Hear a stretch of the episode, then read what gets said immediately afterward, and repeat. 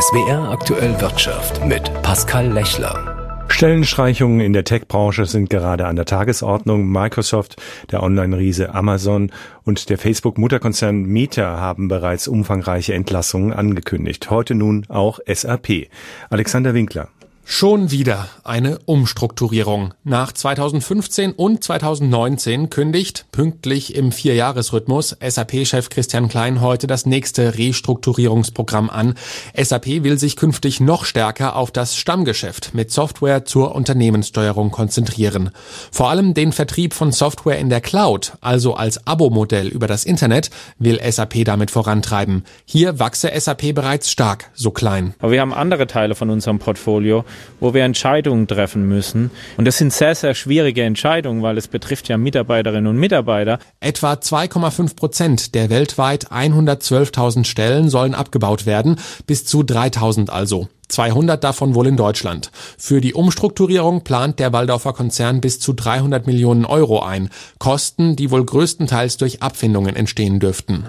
Zwar ist der Stellenabbau kleiner als 2019, trotzdem kommt die Ankündigung bei den Beschäftigten naturgemäß nicht gut an. Die Fokussierung sei zwar angemessen, erklärt Betriebsrat Andreas Hahn, aber ich bin nicht damit einverstanden, dass das Ganze durch Personalabbau erfolgen soll.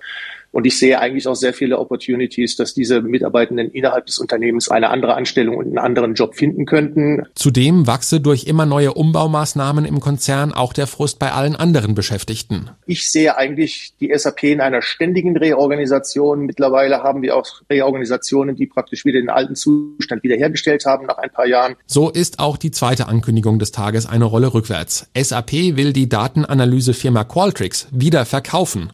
Erst 2018 war die Übernahme von Qualtrics mit 8 Milliarden Dollar der größte Zukauf in der Unternehmensgeschichte von SAP. 2021 ging es an die Börse, jetzt ist aber schon wieder Schluss. Für SAP-Chef Christian Klein ein logischer Schritt auf dem Weg zu mehr Fokus im Unternehmen.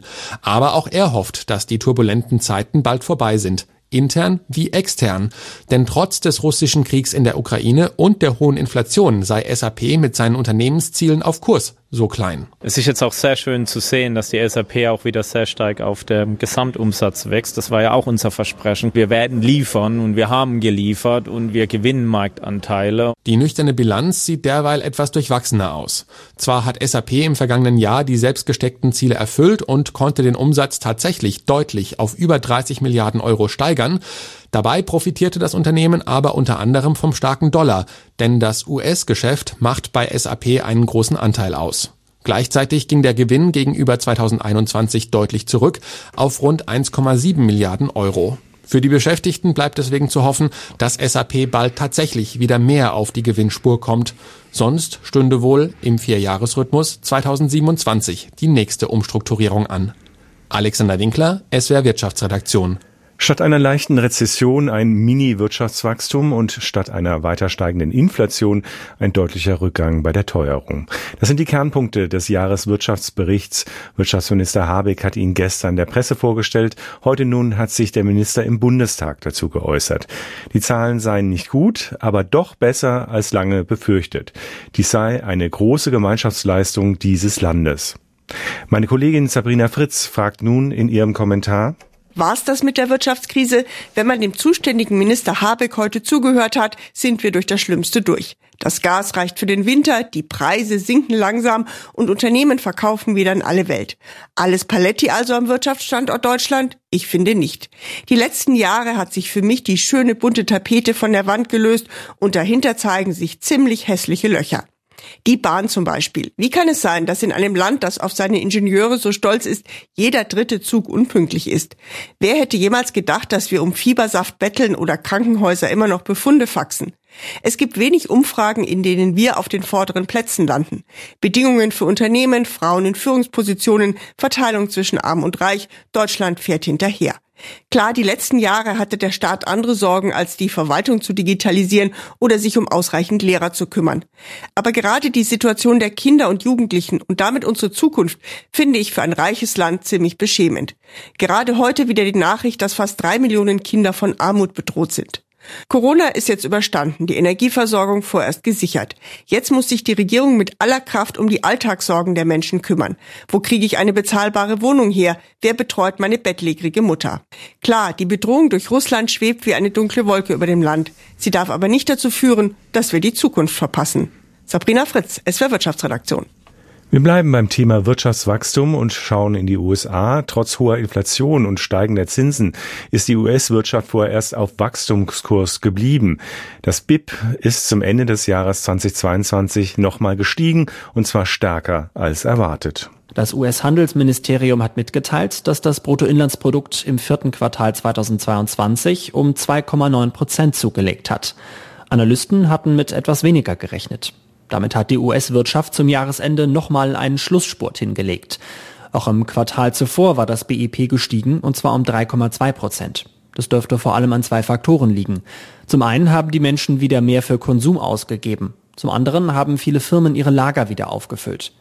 Insgesamt war das Jahr 2022 allerdings eher durchwachsen. Und auch dieses Jahr wird die US-Wirtschaft mit einigen Herausforderungen zu kämpfen haben, befürchten Analysten. Vor allem die steigenden Zinsen könnten Investoren das Leben schwerer machen. Arne Bartram, Washington. Die IG Metall hat vergangenes Jahr erneut Mitglieder verloren. Wie der IG Metall Vorstand in Frankfurt heute mitteilte, ging die Zahl der Mitglieder 2022 deutschlandweit um ein Prozent zurück. Die Corona-Krise und die Einschränkungen in den Betrieben hat der IG Metall auch im vergangenen Jahr die Mitgliederwerbung erschwert. Dennoch bleibt die IG Metall mit weit über zwei Millionen Mitgliedern Europas größte Gewerkschaft. In diesem Jahr wird sie eine neue Führung bekommen. Im Oktober wird der langjährige IG Metall-Chef Jörg Hofmann aufhören. Dabei soll er sich für eine Doppelspitze stark machen, die die IG Metall in Zukunft führen soll. Noch muss das aber gewerkschaftsintern abgestimmt werden.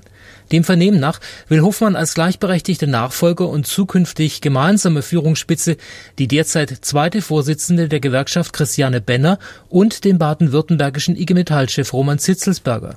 Zitzelsberger veröffentlichte heute gleichfalls Zahlen zur Mitgliederentwicklung der Gewerkschaft.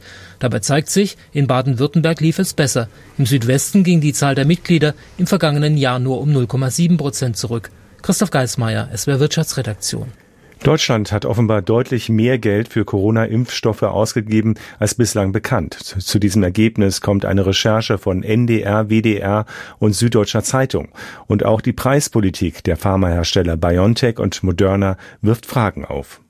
Die Pharmafirmen BioNTech und Moderna haben den Preis für ihren Corona-Impfstoff während der Pandemie um rund 50 Prozent erhöht.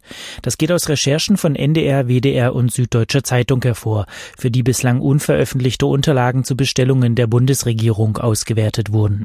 Demnach berechnete BioNTech der Bundesrepublik im Dezember 2020 einen Preis von rund 15,50 Euro pro Dosis, neun Monate später hingegen mehr als 23 Euro. Moderna verlangte für seinen Impfstoff Impfstoff anfangs 19,50 Euro, später mehr als 26 Euro pro Dosis. Moderna beantwortete Fragen zum Preis nicht. BioNTech teilte auf Anfrage mit, man könne die Preisangaben nicht nachvollziehen. Erstmals teilte das Bundesgesundheitsministerium auch die Gesamtsumme mit, für die Deutschland bislang Impfstoffe bestellt hat.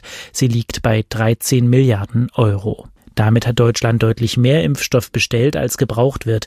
Rein rechnerisch acht Impfstoffdosen pro Einwohner. Weitere Lieferverträge mit den Herstellern laufen noch. Aus Hamburg Markus Engert. Im Tarifstreit bei der Deutschen Post haben erneut tausende Briefträger, Paketboten und andere Beschäftigte die Arbeit niedergelegt. Sie wollten so ihrer Forderung nach 15 Prozent mehr Lohn Nachdruck verleihen. Die Gewerkschaft Verdi sprach von 6000 Teilnehmern der Warnstreiks, die Post von 3100. Als Folge der Ausstände blieben Firmenangaben zufolge bundesweit rund 450.000 Pakete liegen. Das waren knapp sieben Prozent der durchschnittlichen Tagesmenge. Bei den Briefen lag die Quote bei 3,5 Prozent, also 1,7 Millionen. Sie haben es zu Beginn der Sendung gehört, SAP will 3000 Stellen abbauen und SAP ist nicht allein. Bei den Tech-Konzernen in Amerika geht der Stellenabbau weiter. Computerdino IBM kündigte an, 3900 Mitarbeiter zu entlassen. Die jüngsten Geschäftszahlen von IBM enttäuschten Anleger, da sie in etwa auf Vorjahresniveau stagnierten. Für Überraschung sorgte einmal mehr E-Autobauer Tesla, der im vergangenen Jahr einen Rekordgewinn einfuhr. Bianca von der Au, ARD Börsenstudio Frankfurt.